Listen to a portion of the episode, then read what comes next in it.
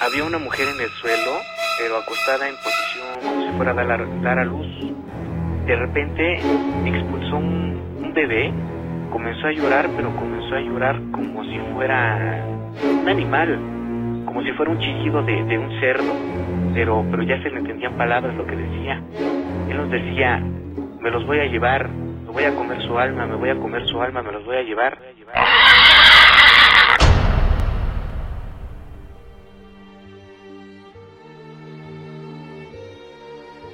Desde que el hombre apareció en la tierra, se ha enfrentado a hechos sobrenaturales que no entiende. Hoy, el hombre del siglo XXI sigue buscando respuestas a situaciones que están fuera de la comprensión humana. Soy Dayenma y esto es Octubre del Terror en el show de la que te asfixia.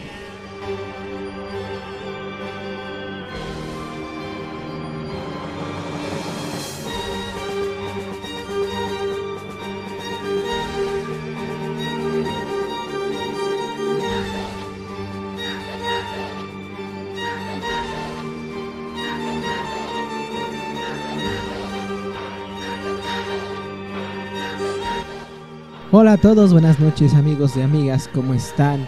Bienvenidos a este, el segundo capítulo de Octubre de Terror 2021 aquí en el show de la que te asfixia. Como siempre, su servidor Dayenma de este lado del micrófono, agradeciendo enormemente la presencia de todos y cada uno de ustedes, pues en este, en este programa, en este proyecto, en este segundo capítulo les agradezco enormemente a las personas que se tomaron su tiempo para escuchar el primer capítulo y les agradezco a las que están aquí nuevamente y a las que apenas se unen para escuchar este segundo capítulo de este show de la que te asfixia.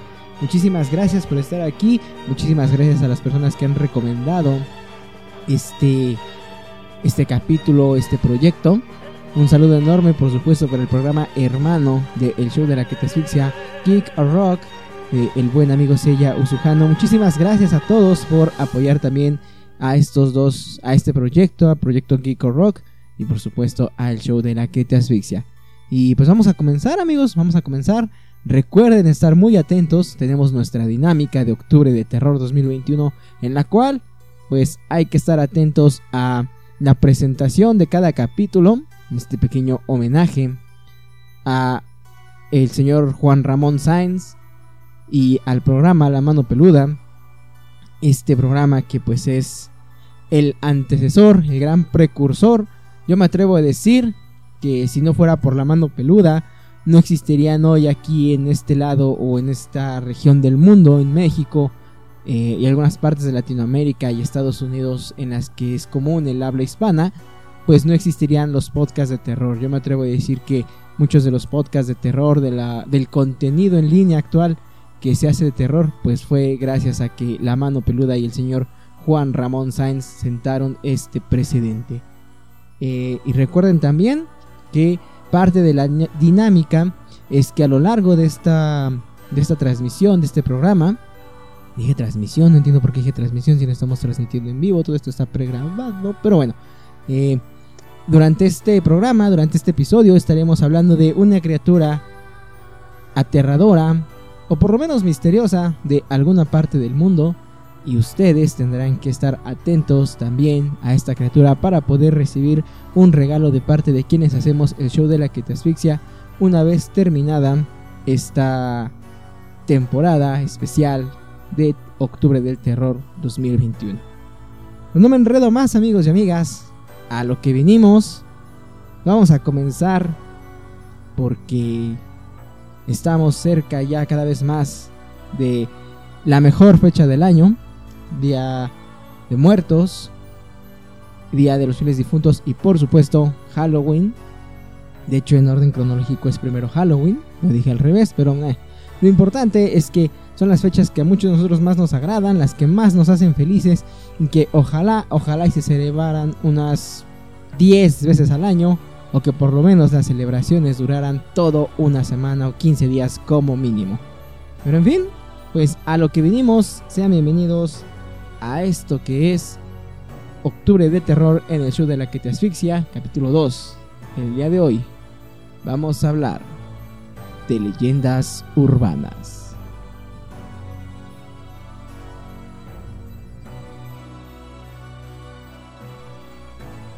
Todo lo que existe actualmente o ha existido en algún momento debe haber tenido un precedente. Algo que marcó el parteaguas y por supuesto versiones anteriores, versiones previas. Y esto se aplica para todo. Lo podemos ver, por ejemplo, en nuestros adminículos electrónicos, en la cual los sistemas operativos actuales han tenido versiones anteriores y estas versiones anteriores a su vez tuvieron predecesores. Actualmente los sistemas operativos más populares en los adminículos electrónicos como son tablets, teléfonos celulares, iPads, etcétera, etcétera, son los sistemas operativos Android y iOS. Sin embargo, hay que recordar que anteriormente la mayoría de los celulares trabajaban con un sistema operativo basado en Java, el cual pues actualmente está descontinuado. También nosotros como seres humanos, la sociedad humana que hemos creado actualmente tiene antecedentes, tiene precedentes y ha ido cambiando, algunas veces para bien y otras para mal a lo largo de la historia. Muchos de los aparatos electrónicos que tenemos en casa no se parecen en nada a los aparatos electrónicos que tuvimos hace 10, 20, 30, 40, 50 años. Y es que, por ejemplo, mientras en la actualidad las pantallas de televisión o bien las Smart TV como son conocidas ahora, son extremadamente delgadas si las comparamos con los aparatos televisores que aproximadamente unos 15 años todavía existían. De hecho, yo recuerdo que mi primera televisión todavía era un gabinete de madera con una perilla a la que se le cambiaban los canales y que tronaba cada vez que uno hacía el movimiento y una perilla independiente para el volumen. Todos estos cambios existen en todo cuanto hay, en las ciudades, en sus habitantes, y uno de ellos es el cambio que vamos a tratar hoy. Más que el tratarlo, el recordar aquella época. Y es que hace aproximadamente 10 o 12 años se dio el boom de lo que se conoció como los creepypastas, estas historias a veces cortas o a veces más extensas que se difundían por internet. Recuerdo algunos de los más populares como Draughted Ben, El cartucho maldito de Zelda. Eh, estaba también eh, la historia del el suicidio de Calamardo, el capítulo perdido de Los Simpson conocido como Dead Bart o La muerte de Bart, entre muchos otros. El Tales Doll también entraba en lo que era la categoría de creepypastas relacionados a videojuegos. También existían otros creepypastas quizá enfocados a otro punto. Uno de ellos, el más famoso, quizá fue el de la bruja en el tejado, el burdel de las parafilias, Lolita esclava de juguete y un largo etcétera. Sin embargo, todos estos creepypastas, estas historias aterradoras de internet, tuvieron un precedente, tuvieron un algo que sembró esa semilla, que dio el primer paso para que después se convirtiera en lo que se conoció como los creepypastas, las historias aterradoras. Y estos son precisamente los mitos o leyendas urbanas. Hay que aclarar que la diferencia entre una leyenda, como lo puede ser eh, en el caso de México, la leyenda de los volcanes o la leyenda de la Llorona, en las cuales se suscitan hechos sobrenaturales a una escala mayor, a una escala nacional, y que en la mayoría de las veces las historias varían muy poco y por supuesto están contadas como algo lejano, como algo que se sabe, como algo que nadie pudiera quizá apropiarse o reclamar como suyo. Las leyendas urbanas son más cortas, más locales, pero cuando llegan a expandirse, cuando llegan a extender sus brazos, llegan a tener elementos adicionales y suelen variar, a veces en el nombre de los personajes, a veces en su origen, a veces en las consecuencias que estas historias conllevan. Y por supuesto, estas historias que nosotros escuchamos cuando éramos niños o cuando éramos jóvenes adolescentes, tienen el factor de que muchas veces se nos dijo que el amigo del amigo o la prima o el hermano había sido quien las había vivido. Incluso muchas veces nuestro interlocutor aseguraba y juraba sobre la tumba de su madre que él había sido el protagonista de esta historia o que alguien muy cercano había sido quien la había vivido. El día de hoy vamos a recordar algunas leyendas urbanas, aquellas que sin duda nos aterraron y quizá, solo quizá, alguna de ellas fue real. Esta es quizá una de las leyendas urbanas más conocidas. Todos debimos haberla escuchado en algún momento. Esta historia se decía y se aseguraba que era real, aunque quizás solamente tenía el objetivo de asustar a los jóvenes que, al ser un hervidero de hormonas durante la adolescencia, trataban de iniciar prematuramente su vida sexual. La hermana del cuñado de la cuñada de una amiga mía de Madison, Wisconsin, estaba pasando las vacaciones de primavera en Florida. Allí conoció a un hombre mayor que ella, de unos treinta y tantos años, el cual la flechó a primera vista. Ella alargó sus vacaciones a medida que su amor por él crecía en intensidad y pasión. Él aseguró corresponderla, por lo cual no tardaron mucho en terminar enamorándose y una noche, antes de que ella regresara a casa, terminaron en un hotel donde consumaron su relación. A la mañana siguiente, cuando ella se iba a ir, él decidió acompañarla al aeropuerto y una vez, antes de que ella subiera al avión, le regaló una cajita pequeña que tenía un moño. Era todo un presente para su amada. Le dijo que no la abriera hasta que el avión estuviera en el aire. Ella no pudo resistir la tentación y apenas despegar el avión, abrió la caja, donde se encontró con un ratón muerto y junto a él una nota que decía, Bienvenida al maravilloso mundo del SIDA. La chica se hizo la prueba de SIDA en cuanto llegó a casa y el resultado fue positivo. La policía está buscando a aquel hombre, pues ella tenía varias fotos de él, pero le había dado un nombre falso.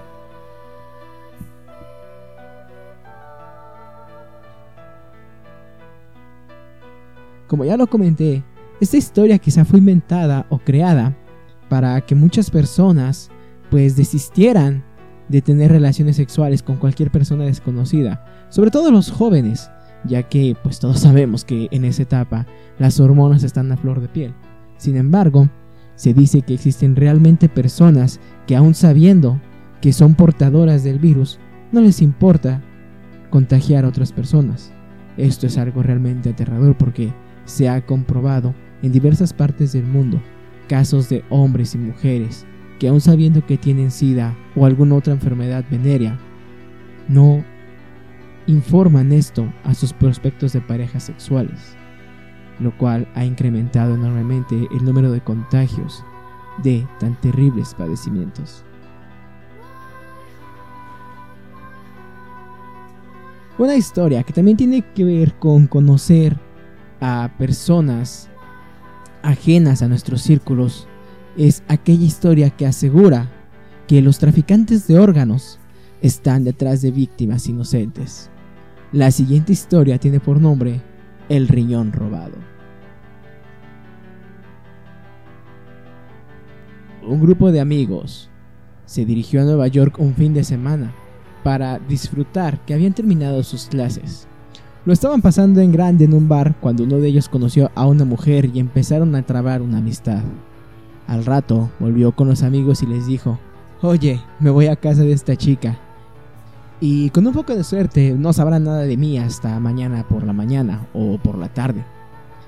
Y se fueron.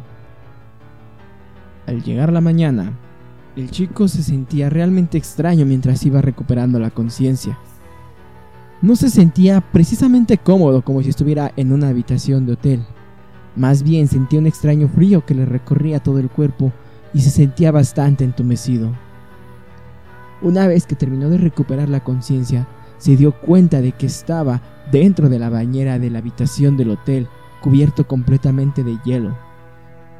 A su lado había sido colocado un teléfono sobre el cual había una nota escrita que decía no hagas ningún movimiento brusco. Llama inmediatamente a los servicios de emergencia. El chico rápidamente tomó la nota entre sus manos y al leerla decidió hacer caso a lo que decía aquella nota. Aquella extraña y hermosa chica no aparecía por ningún lado. Llamó a los servicios de emergencia, diciéndoles el estado en el que se encontraba.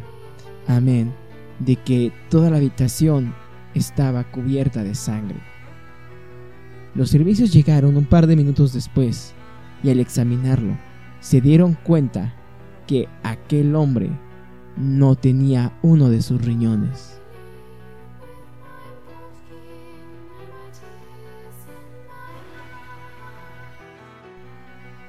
Este es un mito que se ha extendido desde varios lugares y hacia varias latitudes y que no solamente habla de riñones.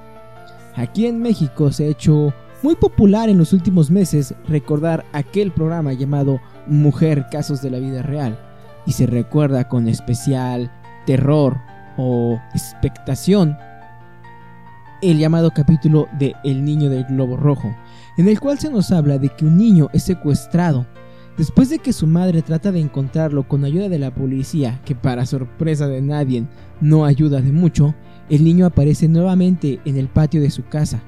Lleva un globo rojo y lleva una caja con lo que son varios fajos de billetes. Sin embargo, la madre ve con terror que el niño ya no tiene ojos y aquel dinero era el pago por los mismos. Es una historia bastante conocida, es una historia que tiene pues varios puntos fuertes como lo es el hecho de que se le sea robada a la víctima un órgano. Sin embargo, también es cierto que hay que recordar que pues los órganos, como en alguna ocasión me comentara mi buen amigo Sello Sujano, pues no son como cambiar una llanta de carro, como cambiarle alguna refacción a tu motocicleta o tu automóvil. No es como que digas, bueno, esta pieza no le queda, no hay problema, podemos calzarla ahorita, le rebajamos tantito y San se acabó. Lamentablemente o afortunadamente, para poder hacer una donación de algún riñón, de sangre, de algún órgano importante, bueno, técnicamente de cualquier órgano o tejido, es importante que se hagan exámenes primero, que se hagan estudios de compatibilidad. Y no es como que puedas tener riñones almacenados en una bodega, porque aun cuando los conserves en temperaturas bastante extremas de frío, eventualmente se irán descomponiendo. Sin embargo, es una leyenda que estoy seguro que muchos de nosotros escuchamos en nuestra niñez, en nuestra juventud, y que en su momento nos ocasionó que los escalofríos e incluso la sensación de que algo nos faltaba en el cuerpo se hiciera presente.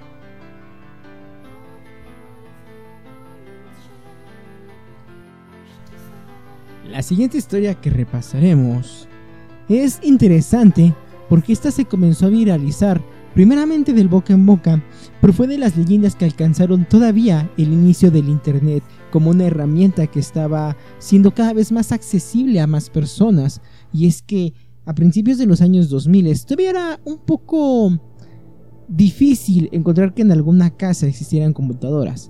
Todo esto fue cambiando a raíz de que se popularizara más el Internet, que los costos de producción se abarataran, ya que la demanda de esta herramienta se volvía cada vez mayor, pues resultaba bastante práctica.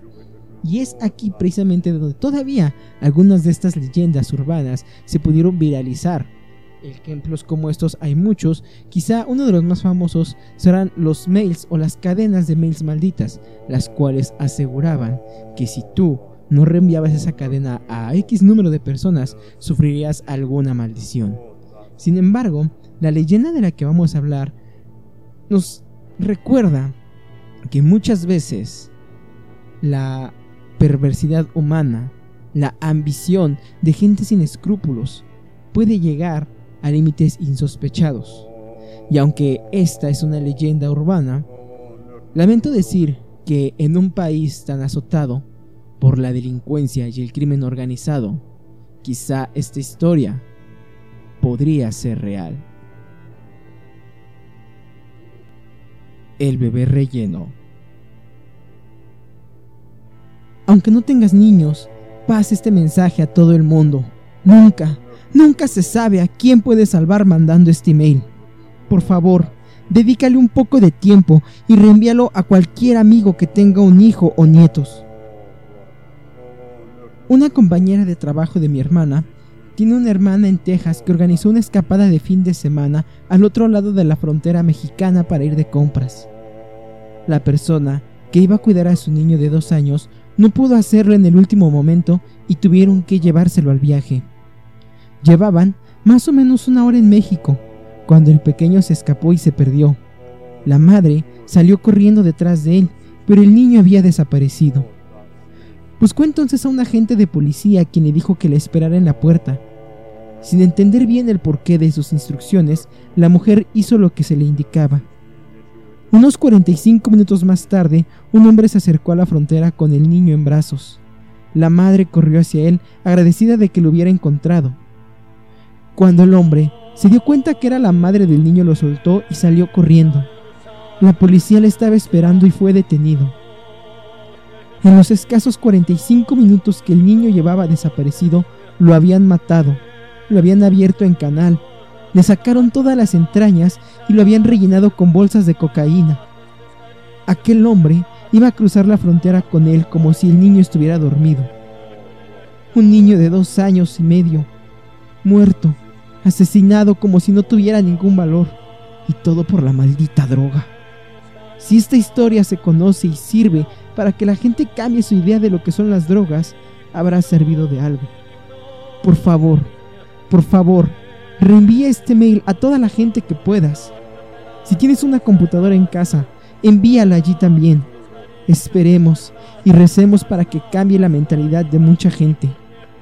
Lo más triste es que las personas que sufren más son los inocentes y la gente a la que queremos.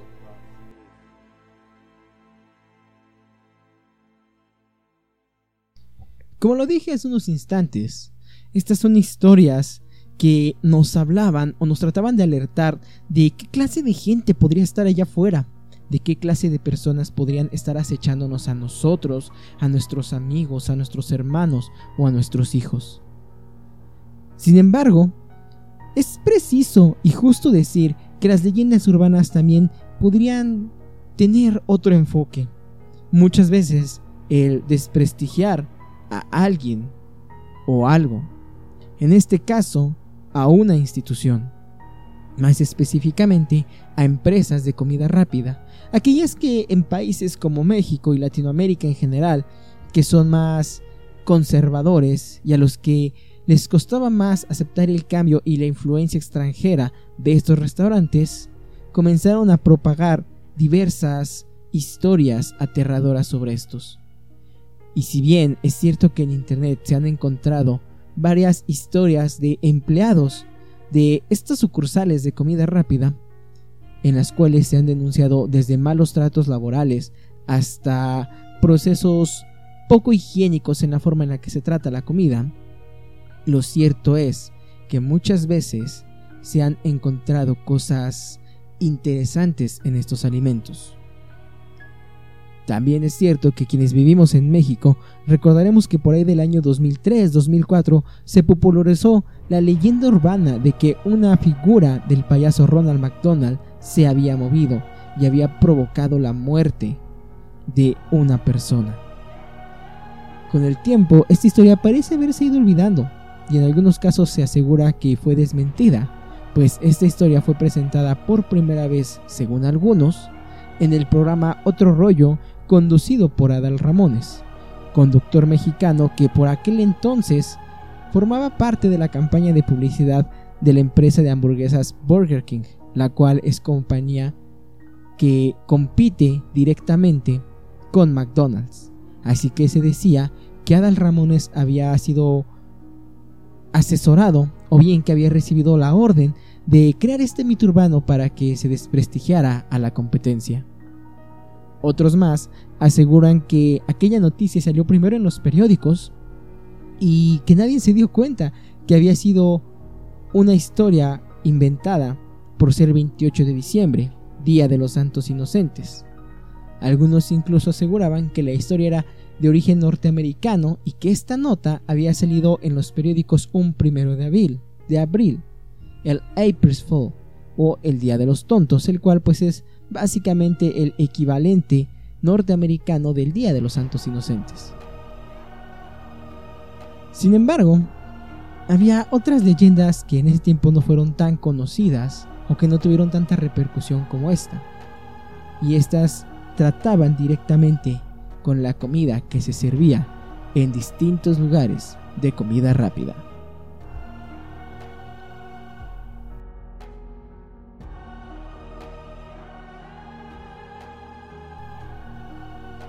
Esta historia me la contó una buena amiga en 1970. En ese entonces yo tenía 19 años y asistía a la universidad en mi ciudad natal. A mi amiga se la contó su abuela, que aseguraba que le había sucedido a la nieta de una amiga suya. Este matrimonio hizo planes para ir a ver una película en el autocine y antes de ir compró una caja de pollo frito en el Kentucky Fried Chicken de la carretera 7. Estaban ya en el cine disfrutando de la película y del pollo cuando la mujer se quejó de el sabor raro que tenía el trozo que ella estaba comiendo. El marido encendió la luz del coche para mirar bien el pollo.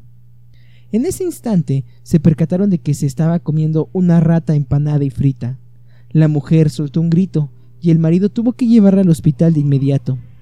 Al final, ella tuvo un colapso nervioso y le ingresaron al hospital, en el sanatorio mental.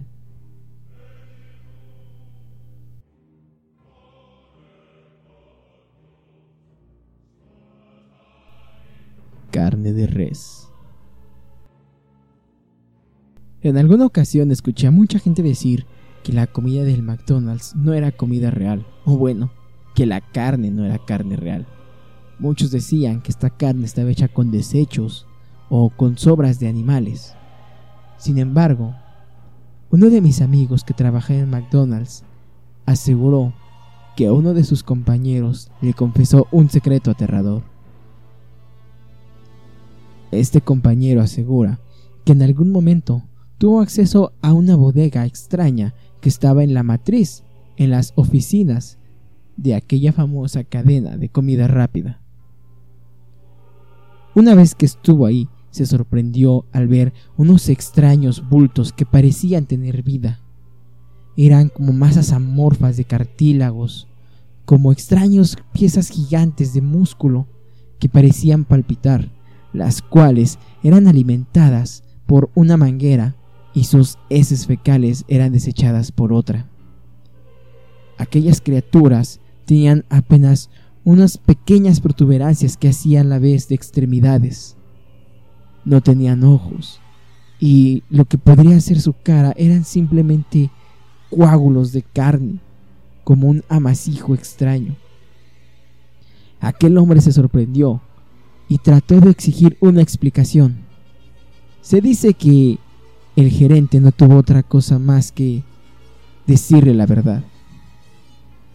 Aquellas extrañas criaturas eran utilizadas para hacer la materia prima de las hamburguesas de McDonald's. Se decía que aquel hombre, aquel empleado, fue y vio la noticia a algunos medios.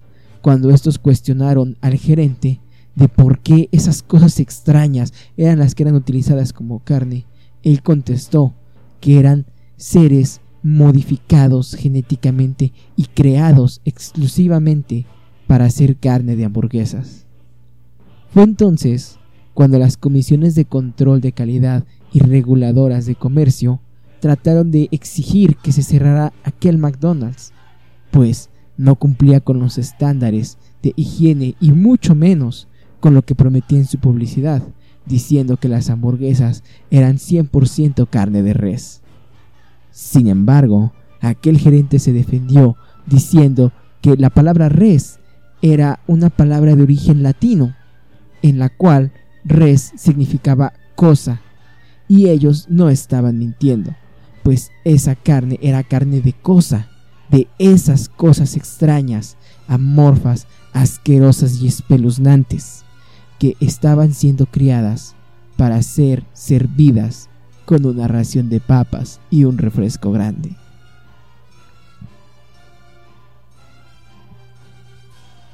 Sin mayonesa, por favor.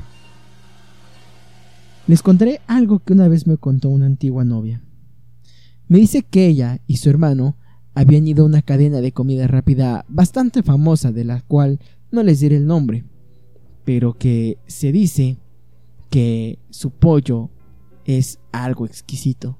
Esto a pesar de que se dice mucho que aquellas aves son maltratadas antes de ser servidas, o que incluso son animales que llevan ya varios días de muertos y de las cuales su proceso de putrefacción está ya bastante avanzado.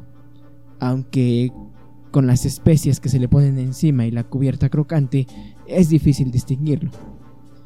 Sin embargo, de ser cierta esta historia acerca de la carne, esa debería ser quizá nuestra menor preocupación.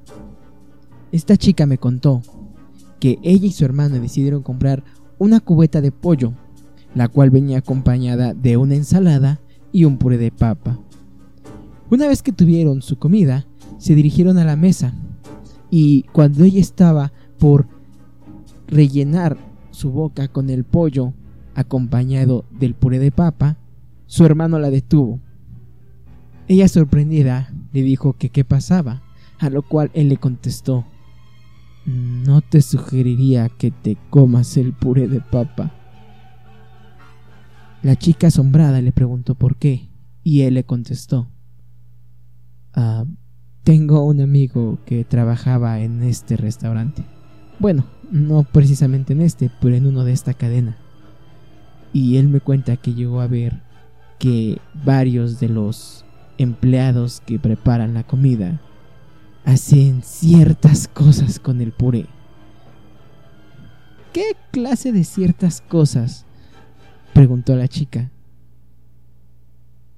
digamos que dejan en el puré fluidos corporales suyos que por el color del mismo no se pueden distinguir.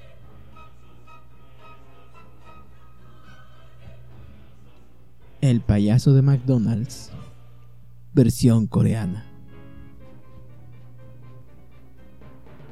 Se extendió mucho el rumor de que en algunos locales de la famosa cadena de comida rápida McDonald's, aquellas figuras del el payaso Ronald McDonald, mascota de la empresa, habían tenido movimiento a altas horas de la noche. E incluso se decía que algunas de las personas habían muerto de ataques al corazón al ver a estas figuras supuestamente inertes moverse, sonreírles e incluso hablarles. De esto platicaban dos pequeños niños en una escuela primaria de Corea, los cuales se mostraban bastante interesados en esta historia. Uno de sus compañeros, de nombre Kim Yi, los escuchó y les dijo que esas eran tonterías, que dejaran de decir esa clase de estupideces y que ocuparan su tiempo en algo mejor. ¿Ah, sí? contestó uno de los niños que platicaba. Pues si tan valiente te crees, te reto a que nos acompañes al McDonald's esta noche y te quedes a platicar con el payaso, a ver si es cierto que no te da miedo. El pequeño Kim aceptó, pues a pesar de que era aún pequeño, para sus 10 años de edad era bastante elocuente. Ya había aprendido de sus padres que todo tiene una explicación, o que bien, muchas veces son solamente habladurías de las personas o historias que inventan para asustar incautos. Esa misma noche, Kim, junto con sus dos compañeros, se dirigieron al McDonald's que estaba en la ciudad. No era tan noche, pero afortunadamente para las personas de aquella región del mundo, la inseguridad es extremadamente baja. Así que no tenía nada de raro ver a algunos niños de los últimos años de la educación primaria caminar a altas horas de la noche. Una vez que llegaron al restaurante se dieron cuenta que este estaba siendo cerrado. Pero esto no era un impedimento, pues aquella imagen del payaso se encontraba afuera en el estacionamiento. Kim, junto con sus dos compañeros, se acercaron. Y una vez que tuvieron frente al payaso, Kim les dijo, ahora les voy a demostrar que nada de eso es cierto. Yo me quedaré aquí con el payaso. Si ustedes quieren quedarse, adelante. Y si no pueden irse, de todos modos yo grabaré todo con la cámara de mi papá. La tomé prestada y no creo que haya ningún problema, pues no va a pasar nada. al día siguiente, Kim no llegó a la escuela. Y a mediodía les reportaron que el pequeño había fallecido, víctima de un paro cardíaco. Junto a él, la única evidencia del crimen era una cámara de video, en la cual al examinar la cinta se dieron cuenta que el pequeño había estado en aquel restaurante de McDonald's durante casi dos horas sentado al lado del payaso y hablándole. Después de un rato se aburrió y comenzó a caminar hacia la salida del estacionamiento. Fue entonces cuando se escuchó en el video una voz que decía,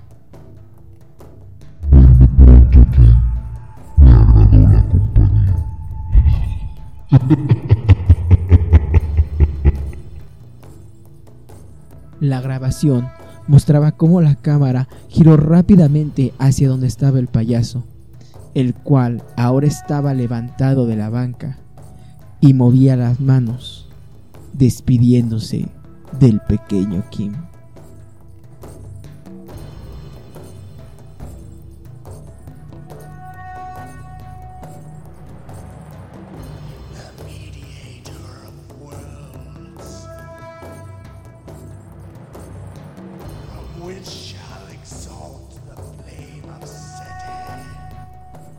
Antes de continuar, chicos, recuerden que tenemos una dinámica en la cual pues podrán llevarse un pequeño regalo de parte de quienes hacemos posible el show de la que te asfixia para este octubre del terror. Y por supuesto, vamos a llegar a la parte en la cual todos ponemos ahora sí atención para escuchar alguna historia sobre un ser sobrenatural.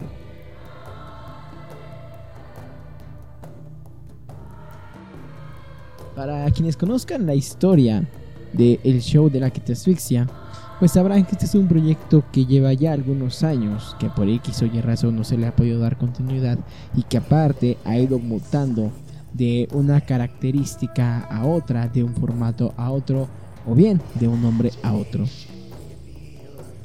Uno de los nombres que tuvo una cierta relevancia y con el que alcanzó un poco más de impacto o de público, por así decirlo, fue el nombre de Gashadokuro Project, el cual toma su nombre de una criatura del folclore japonés.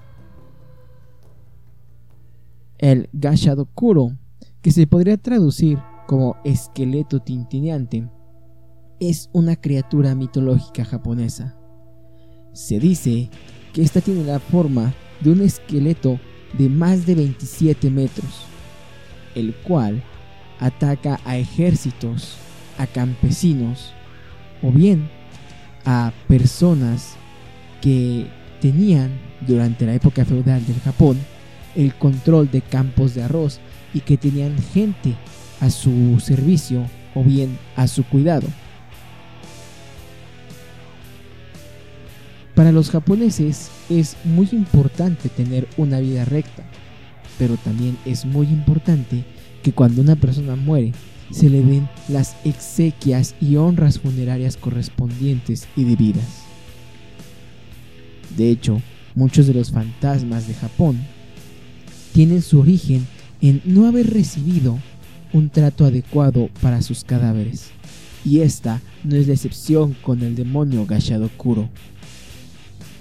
Se dice que este monstruo estaba formado por los huesos de aquellos samuráis que habían muerto en la guerra, que habían muerto en batalla, aquellos que habían sido traicionados, o bien de aquellas personas que habían muerto de hambre a causa de la codicia, el desinterés y el poco trato humano de parte de sus señores feudales. Muchos ejércitos fueron arrasados durante muchos años, quizás siglos, por diferentes apariciones de este monstruo.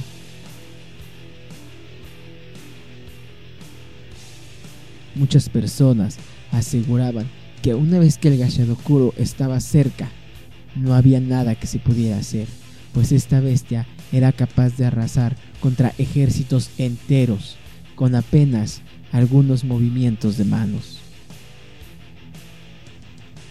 Otros más decían que tomaba a los guerreros entre sus puños esqueléticos y los introducía en su boca, masticándolos hasta darles una muerte aterradora en la cual los huesos crujían incesantemente.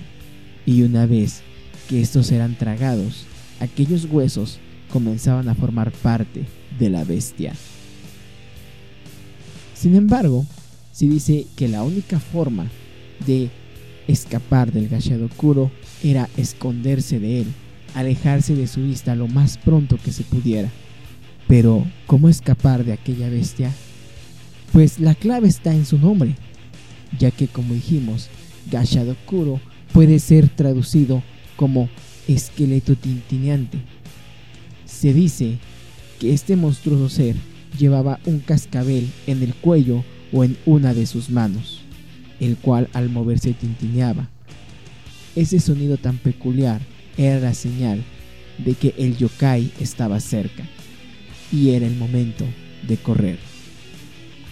Sin embargo, esta huida no resultaba fructífera si te escondías cerca de donde hubiera habido recientemente una batalla con muchos muertos.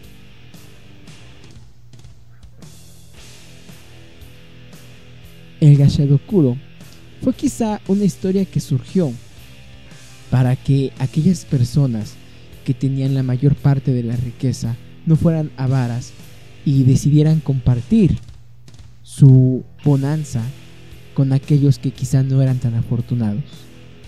Pero hay versiones de guerreros que aseguran que el Gashadokuro es 100% real. En la actualidad, el Gashadokuro ha permeado bastante la cultura popular de Japón, ya que puede ser visto en manga, anime y videojuegos.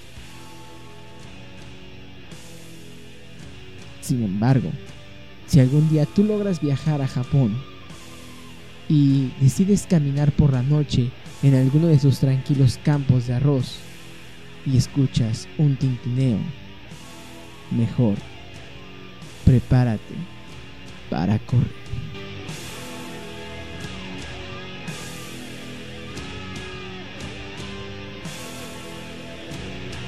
Y pues bueno amigos, ahí está la criatura de este capítulo, aquella que junto con la apertura de este episodio pues les puede hacer ganar un pequeño presente de parte de sus amigos del show de la que te asfixia, el cual pues será dado a conocer la próxima semana.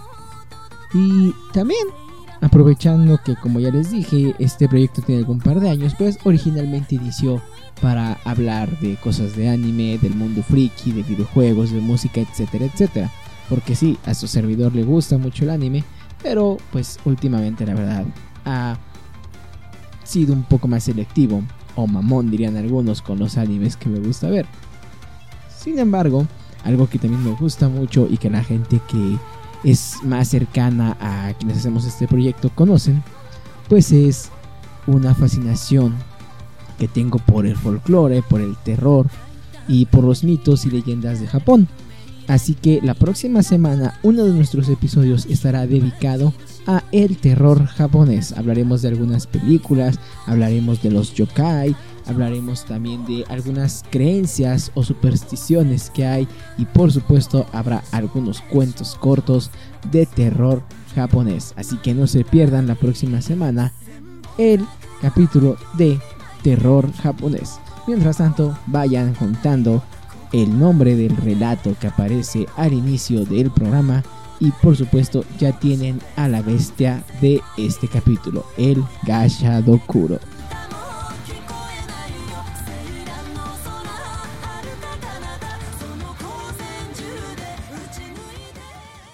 Y pues bueno, ya abarcamos algunas de las leyendas urbanas más conocidas. Y ahora vamos a tener un pequeño surtido de estas. Algunas historias un poco más cortas, un poco más largas.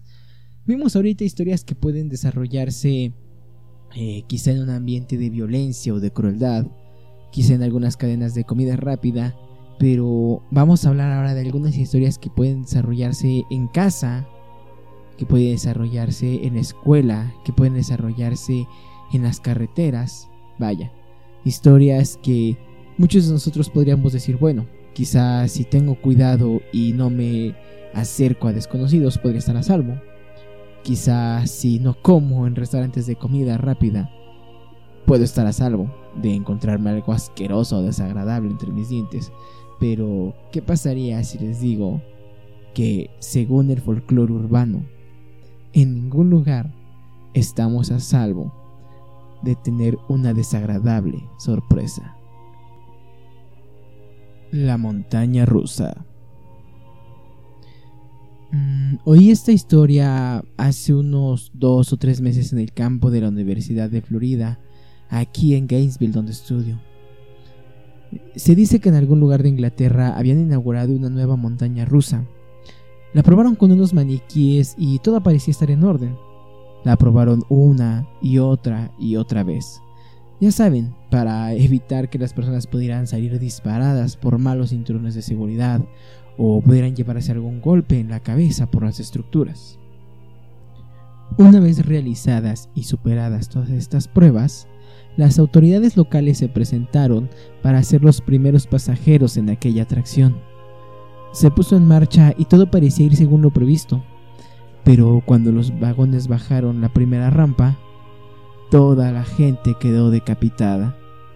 Mm, parece ser que los maniquíes con los que se probaron eran bastante flexibles, mucho más que los humanos. Ellos, al estar en sus asientos, con la fuerza del juego se comprimieron, pero los cuerpos humanos reales permanecieron erguidos, y en la primera bajada de la estructura se encontraron con un cable de acero que en aquel punto estaba demasiado cerca de los rieles, lo cual convirtió aquello en una lluvia de sangre y cabezas decapitadas.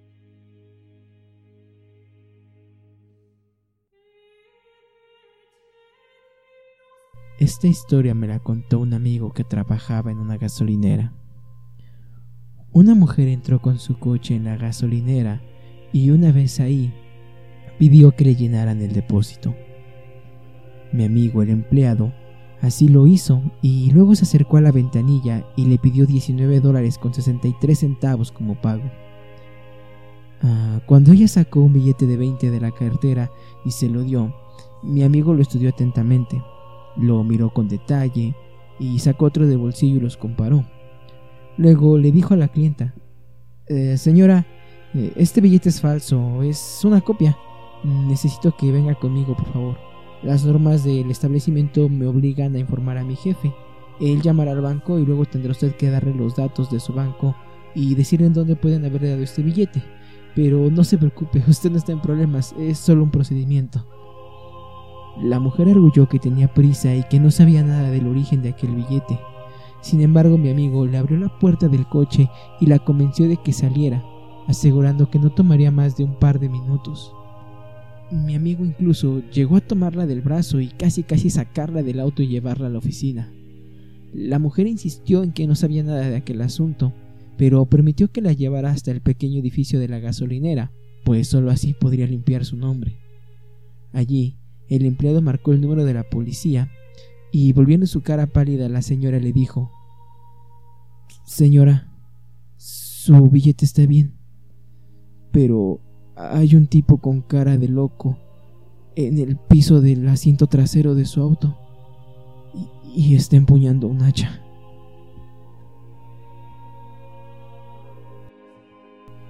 El ataque de las agujas. Una chica se dirigió a un cine local a ver una película de estreno que había esperado durante varios días.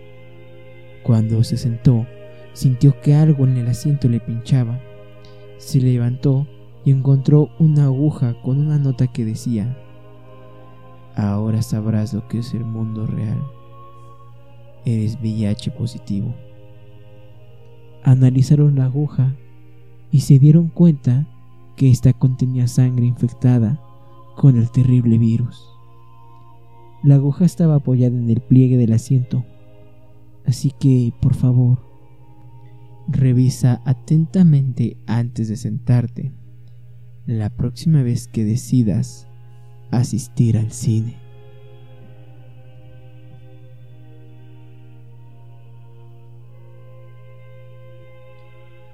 los tampones. Una chica en Estados Unidos había entrado en la pubertad, lo cual implicaba los cambios hormonales propios de esa etapa, entre ellos el que iniciaría su ciclo menstrual. Su madre, como todas las madres amorosas y conscientes de lo difícil y traumatizante que puede ser esta etapa para una niña que empieza a convertirse en mujer, decidió hablarle sobre los cuidados sanitarios que debería tener, entre ellos el uso de toallas femeninas o tampones para evitar que la sangre menstrual pudiera ensuciar sus ropas. La chica después de conocer las opciones que tenía, sintió que los tampones serían lo más adecuado, pues las toallas podrían marcarse en su uniforme, lo cual ocasionaría cierta incomodidad. Así que la chica se dirigió a la farmacia más cercana y compró un paquete de estos tampones de algodón. La chica entonces colocó uno de estos tampones en el interior de su vagina. Al día siguiente comenzó a sentir un dolor más agudo en el vientre, lo cual ella atribuyó a que era algo normal por su ciclo menstrual. El sangrado llegó y al cabo de unos días este se detuvo, pero aquellos fuertes dolores que ella relacionaba con los cólicos no cesaban, de hecho se volvían más agudos. El dolor fue volviendo cada vez más fuerte, al punto de que la chica no se levantaba y estaba arrastrándose. Fue así como su madre llamó una ambulancia, la cual la llevó de emergencias a un hospital. Y una vez ahí, el ginecólogo, después de hacer una exploración, no encontró nada normal, por lo cual le dio unos analgésicos para los cólicos. Sin embargo, al salir del hospital, la chica emitió un fuerte grito cayó inconsciente, pues el dolor que sentía era mucho más que lo que ella podía soportar. La ingresaron nuevamente al hospital, pero esta vez decidieron realizar un ultrasonido. Fue ahí cuando encontraron un cuerpo extraño y, después de ordenar unos rayos X y una tomografía, se dieron cuenta que algunos extraños seres estaban dentro de su útero realizaron una operación y en la cual se dieron cuenta que un nido de cucarachas estaba dentro de su vientre. Al analizar los tampones, se dieron cuenta que estos no habían sido tratados con la asepsia debida y estaban infestados de huevecillos de cucaracha.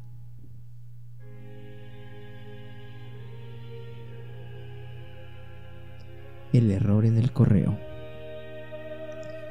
Una amiga de mi abuela había ido a pasar las navidades con sus primos que vivían en el lejano oriente. No los había visto desde hacía muchos, muchos años y estaba muy ilusionada con el viaje. Siempre habían sido muy amables con ella y todas las navidades solían enviarle como regalo un bote lleno de especias exóticas que su hijo utilizaba para preparar un exquisito pan de Navidad. Unas dos semanas antes de Navidad, llegó del Oriente, por correo aéreo, un pequeño paquete. Lo habían puesto en el correo el primero de diciembre y contenía lo que parecían ser las especias del bizcocho de Navidad. No lo acompañaba ninguna nota, ni siquiera una tarjeta de Navidad, lo que a la hija le extrañó, pero como no quería retrasarse más, se puso a cocinar y horneó aquel magnífico pan para las celebraciones navideñas. Todos, durante la cena, elogiaron el exquisito pan que había preparado. Incluso decían que nunca en ninguna otra Navidad habían probado uno tan delicioso como el que en aquella ocasión ella había proporcionado. Dos días después de Navidad, llegó una carta de los primos del lejano oriente, también con fecha del primero de diciembre. En ella le expresaban lo mucho que lamentaban tener que darle la noticia del fallecimiento de su madre. La conmoción había sido tal Y debido a esto y a los preparativos para la incineración, aquel año no podrían mandarle las especias para el bizcocho navideño. Sin embargo, le mandaban por correo aéreo las cenizas de su madre, las cuales no deberían tardar en llegar.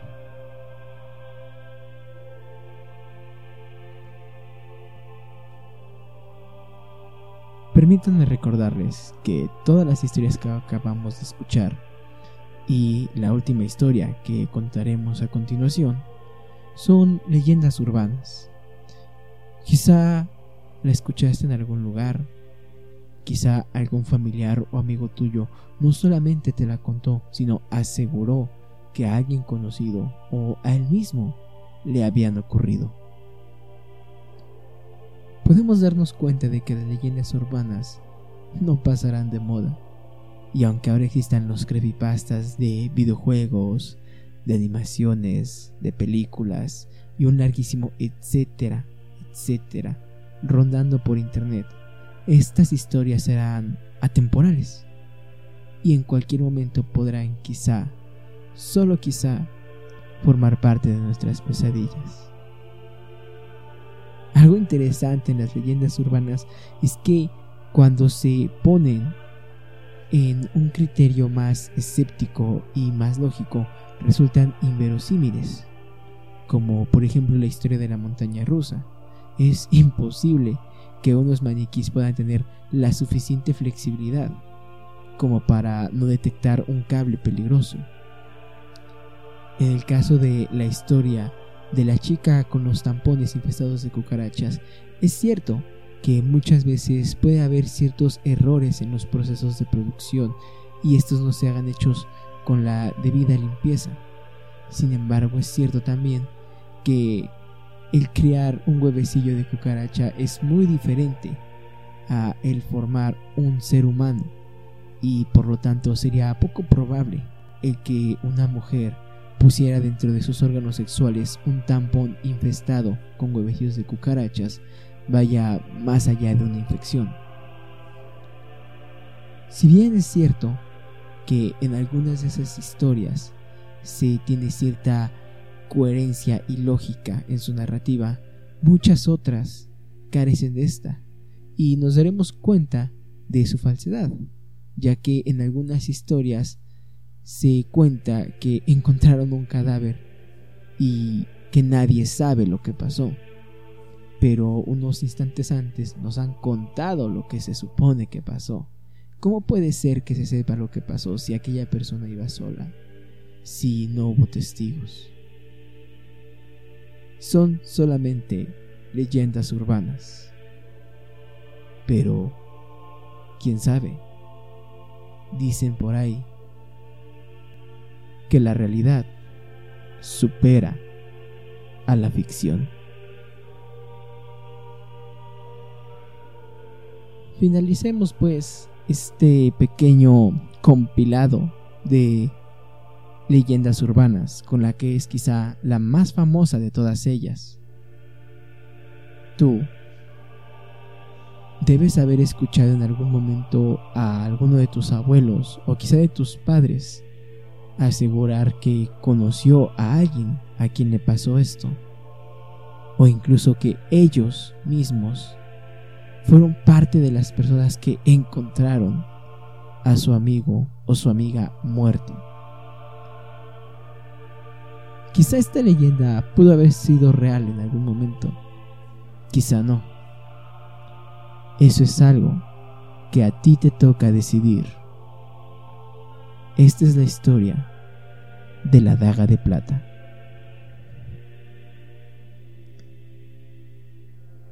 Varias adolescentes habían ido a pasar la noche en casa de una amiga aprovechando que sus padres estaban de viaje. Cuando apagaron las luces, se pusieron a hablar de un viejo que acababan de enterrar en el cementerio cercano. Se decía que aquel hombre lo habían enterrado vivo y que se le oía arañar la tierra intentando salir. Una de las chicas se burló de aquella idea, así que las otras la desafiaron a que se levantara y fuera a visitar aquella tumba. Como prueba de que había ido, tenía que cavar una vieja daga de plata en la tierra de la tumba. La chica se fue y sus amigas apagaron la luz otra vez y esperaron a que volviera enseguida.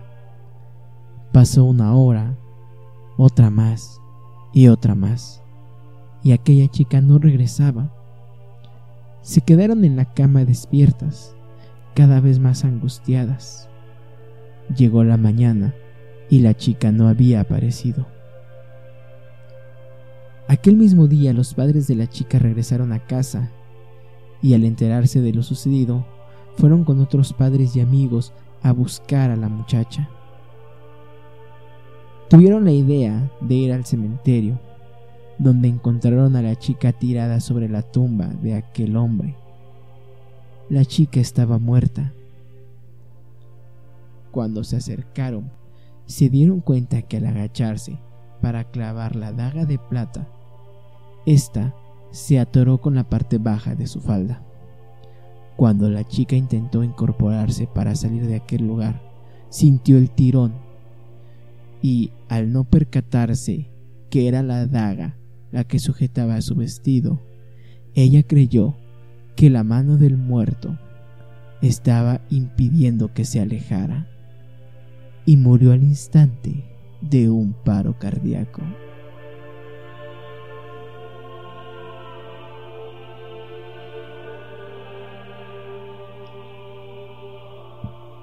Amigos y amigas, es así como concluimos este segundo episodio, esta segunda emisión de Octubre de Terror aquí en el show de la que te asfixia. Muchísimas gracias por haberme acompañado y haberse quedado hasta el final. Recuerden que la próxima semana tendremos un programa especial de terror japonés y nos escuchamos el próximo viernes en la segunda, perdón, en la tercera emisión de Octubre de Terror en el show de la que te asfixia. Eh, recuerden seguirme, encontrar, eh, mejor dicho, buscar y encontrar la página de Dayenma en Facebook. También me pueden encontrar en Instagram, en Twitter y en TikTok, porque pues, me abren TikTok para hacerme güey ahí. Eh, con el nombre de usuario de Dayenma4.